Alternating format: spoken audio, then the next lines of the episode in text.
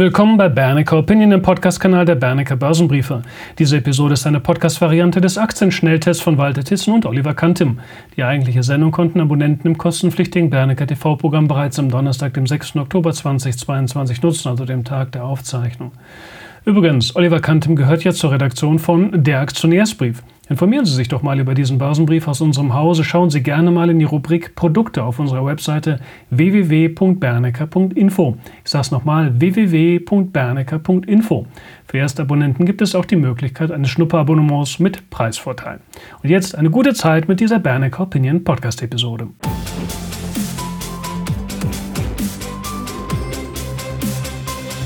Willkommen in Teil 2 der heutigen Sendung von Der Aktionärsbrief TV. In Teil 1 ging es ja um das allgemeine Marktumfeld, es ging um Öl und zwar Einzelstories, nämlich Home24 und die Porsche AG. Und damit legen wir auch gleich schon los mit der ersten Aktie im Schnelltest. Die Aktie Nummer 1 ist die Sono Group. Ja, das ist ein in Deutschland ansässiges Unternehmen, das sich äh, mit solarbetriebener Elektromobilität äh, beschäftigt und mit dem Sion äh, steht jetzt auch das erste Elektroauto vor der Marktreife. Und zwar ähm, die ist, äh, dieses äh, Sion-Modell, das wird sich äh, über eigene Solarzellen selbst aufladen können. Ähm, das hört sich jetzt natürlich erstmal toll an, aber ähm, der Teufel steckt im Detail. Man kann natürlich nicht den gesamten äh, Strombedarf über die Solarzellen dann laden, sondern nur einen relativ kleinen Teil. Dem Versprechen nach können pro Woche im Durchschnitt ungefähr 112 Kilometer zusätzliche Reichweite geladen werden. Ähm, das variiert natürlich auch je nach äh, Wetter und Sonneneinstrahlung. Es kann, so wie ich auf der Homepage gelesen habe, kann es sogar auch ähm, rund doppelt so viel sein äh, bei komplett wolkenlosen Himmel oder halt entsprechend auch nur ein Bruchteil bei bewölktem Himmel. Also ganz ohne externe Stromquellen geht's äh, auch weiterhin nicht. Sono entwickelt aber auch andere Lösungen rund um die Elektromobilität, wie zum Beispiel Ladegeräte und Ladestationen.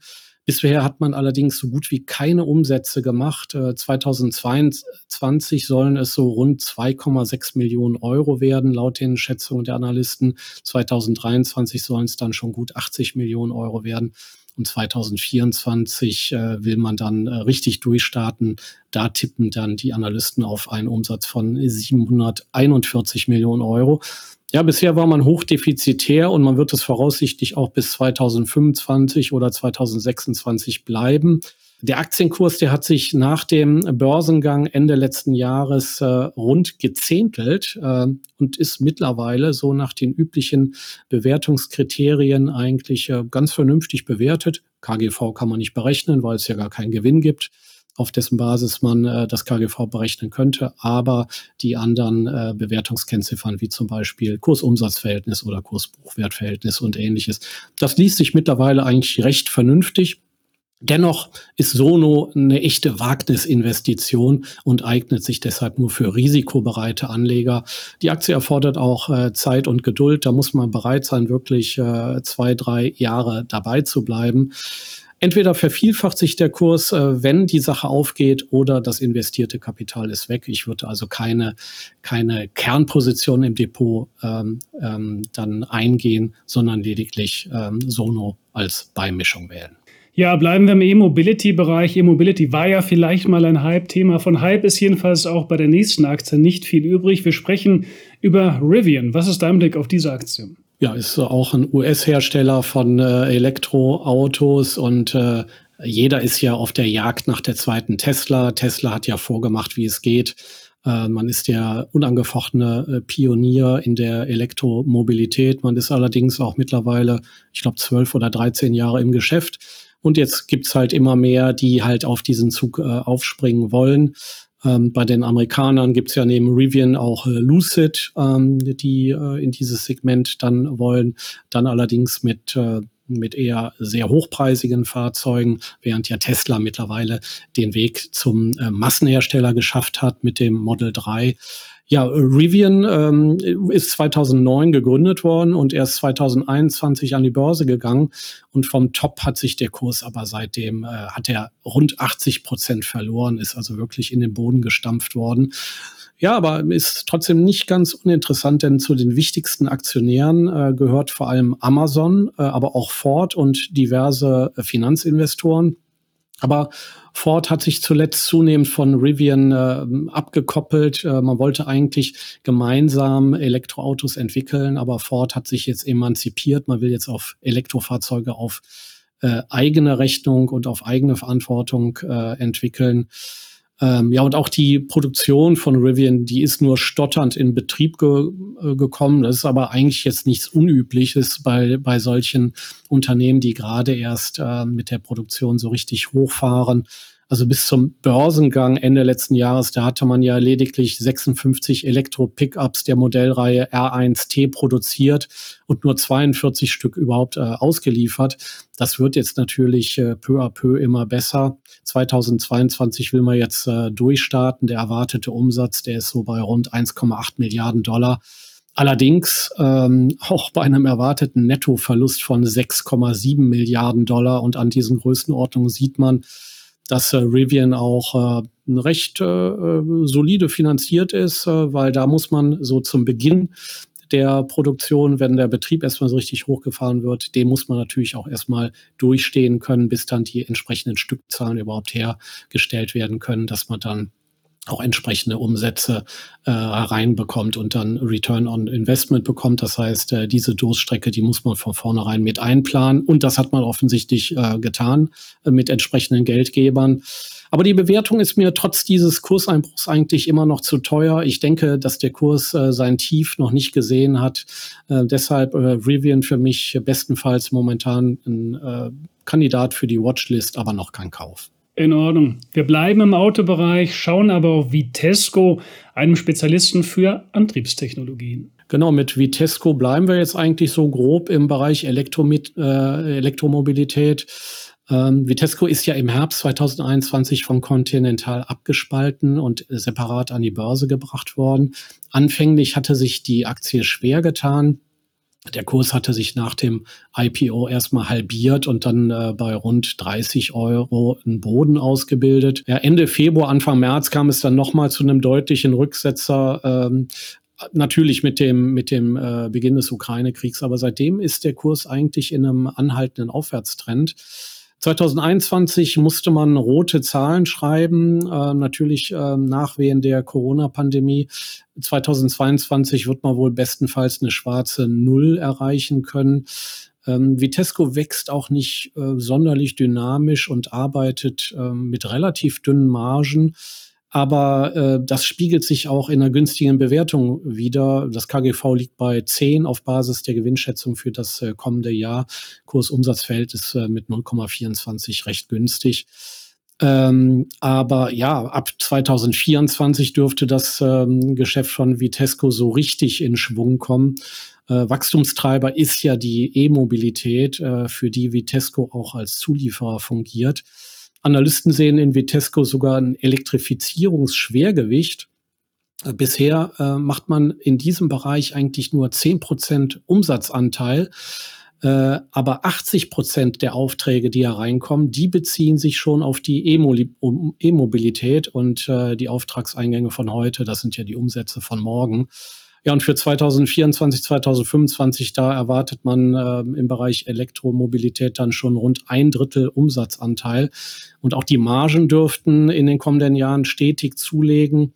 Dennoch ist ähm, die Aktie auf aktuellem Niveau für mich momentan noch kein Kauf. Ich würde da noch ein äh, Rücksetzer äh, abwarten. Wir gehen ja auch davon aus, dass es mit der Börse allgemein noch etwas runtergehen könnte. Ich würde da ein Kauflimit bei 48 Euro platzieren und dann vielleicht nochmal einen Nachkauf auf äh, 10 bis 15 Prozent niedrigerem Niveau dann vormerken. Jetzt kommen wir zu fünf Zuschauervorschlägen und machen damit erstmal einen großen Themenwechsel. Wir schauen auf ein US-Online-Portal zur Reservierung und Vermietung von Unterkünften Airbnb.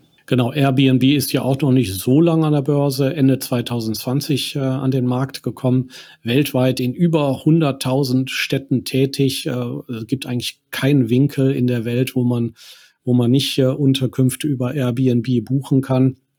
Und äh, man wächst relativ dynamisch mit Prozentsätzen im mittleren zweistelligen Bereich und äh, man ist auch ein echtes Schwergewicht. Der erwartete Umsatz für das laufende Geschäftsjahr, der beträgt rund 8,3 Milliarden Dollar.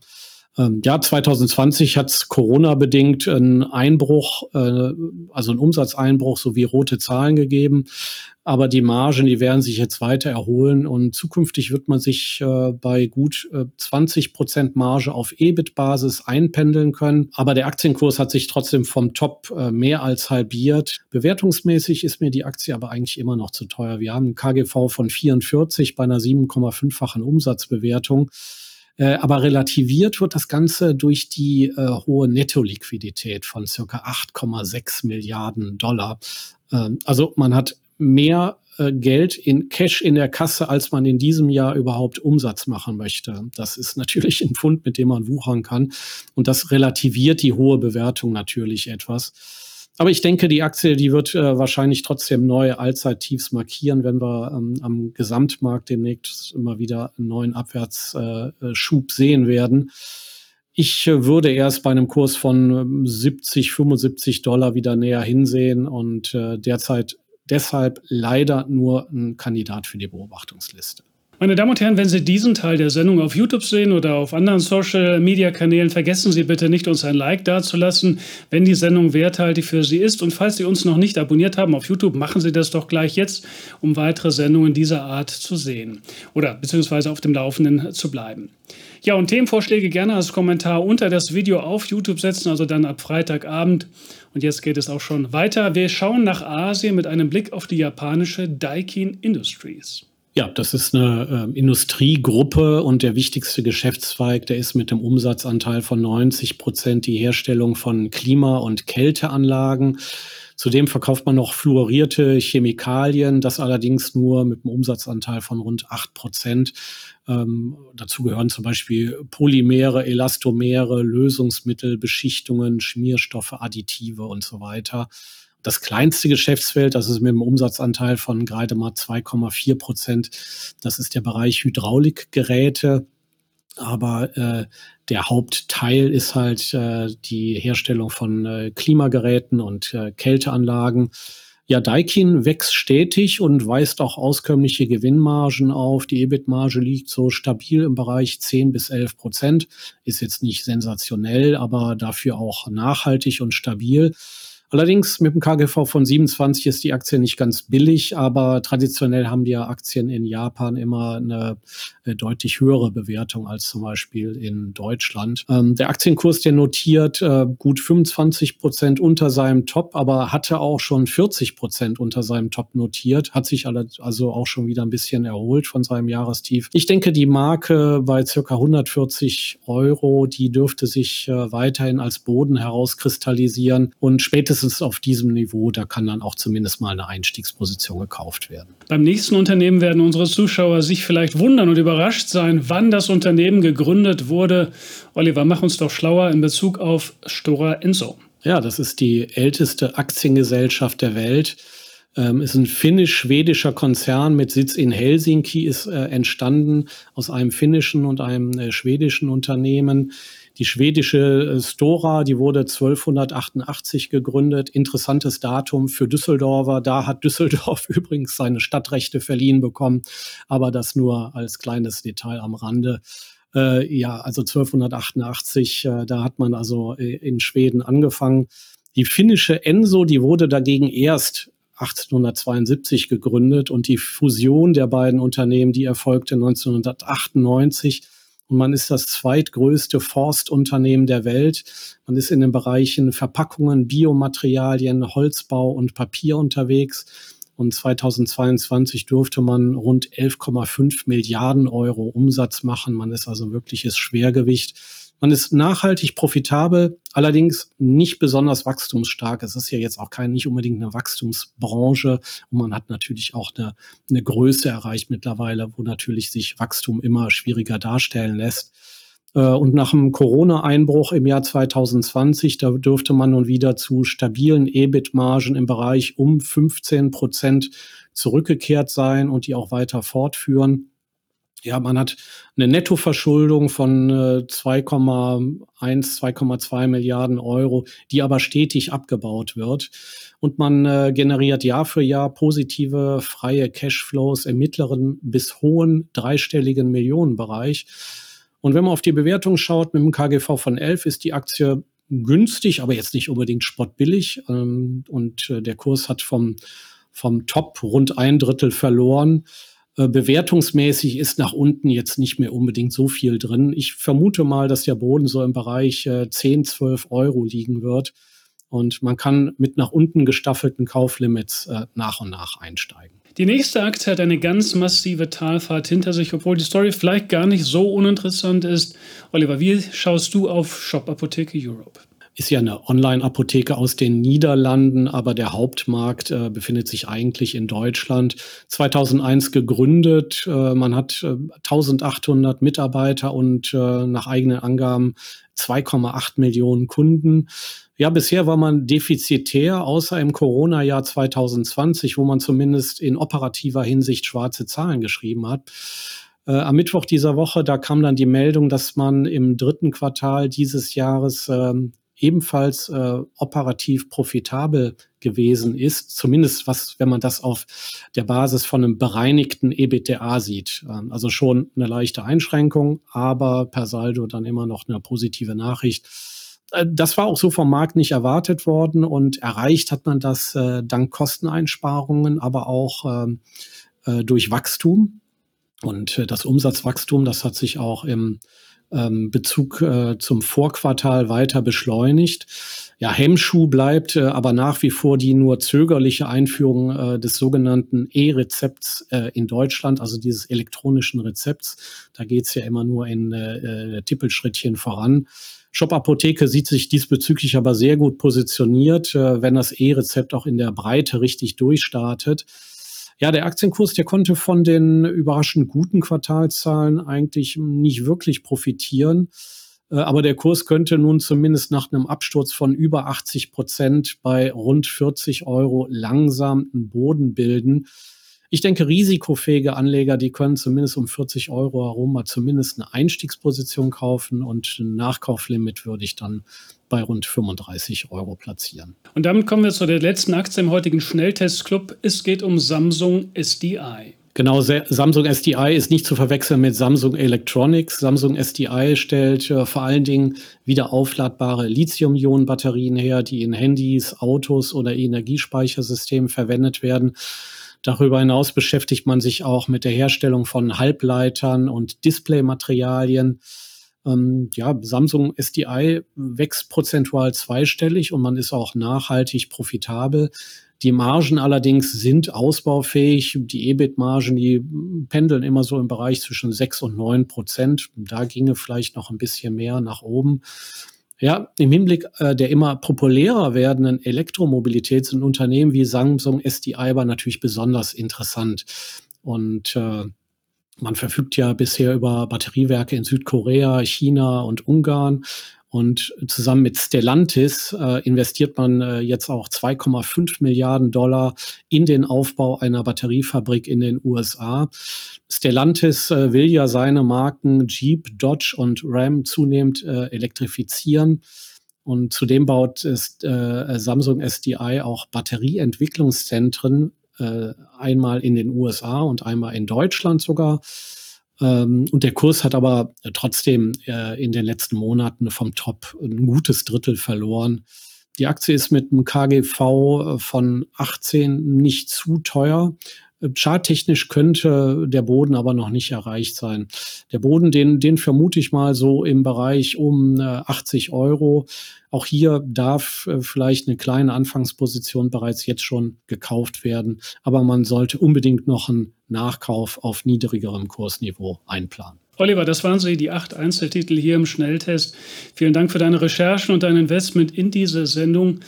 Liebe Zuschauerinnen und Zuschauer, kleine Erinnerung noch an das Webinar mit Hansa Berneck am 20. Oktober. Informieren Sie sich gerne darüber, folgen Sie dafür gerne dem Link auf unserer Webseite www.bernecker.info. Bis zum 13. Oktober 2022 gilt ein Frühbucherpreis. Ja, und vielen Dank, dass Sie uns bei der heutigen Betrachtung begleitet haben. Ihnen schon mal einen hervorragenden Rest der Woche, beziehungsweise auch schon mal ein richtig gutes, richtig erholsames Wochenende. Machen Sie es gut. Bitte beachten Sie die nachfolgenden rechtlichen Hinweise. Die Veröffentlichungen werden von der Hansa Bernecker Börsenbriefe GmbH erstellt, dienen ausschließlich der Information und sind kein Ersatz für eine klassische Anlageberatung. Mit den Veröffentlichungen wird weder ein Angebot zum Verkauf, Kauf oder zur Zeichnung eines Wertpapiers oder Anlagetitels unterbreitet. Die in den Veröffentlichungen enthaltenen Informationen und Einschätzungen zu den Wertpapieren stellen keine Empfehlung dar, sich in den beschriebenen Wertpapieren zu engagieren. Die in den Veröffentlichungen gegebenen Informationen beruhen auf Quellen, die wir für zuverlässig erachten, jedoch keiner neutralen Prüfung unterzogen haben. Die Hans A. Börsenbriefe GmbH übernimmt keine Gewähr und keine Haftung für die Richtigkeit und Vollständigkeit der hierin enthaltenen Informationen.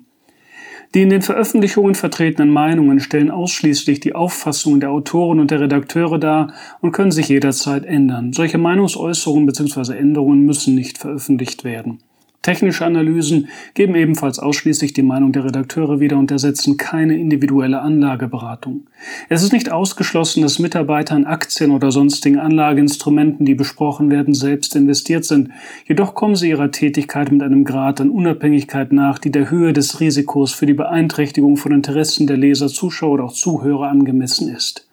Eine Vergütung von Unternehmen, deren Werte in den Publikationen besprochen wurden, findet nicht statt. Die vergangene Entwicklung besprochener Wertpapiere und Anlageinstrumente ist nicht notwendigerweise maßgeblich für die künftige Performance. Der Wert jedes Investments kann sowohl sinken als auch steigen und Anleger erhalten möglicherweise nicht den investierten Gesamtbetrag zurück. Im Einzelfall kann auch ein Totalverlust nicht ausgeschlossen werden. Auch könnten Veränderungen von Devisenkursen negative Wirkung auf Wert, Kurs oder Gewinn von Investments haben.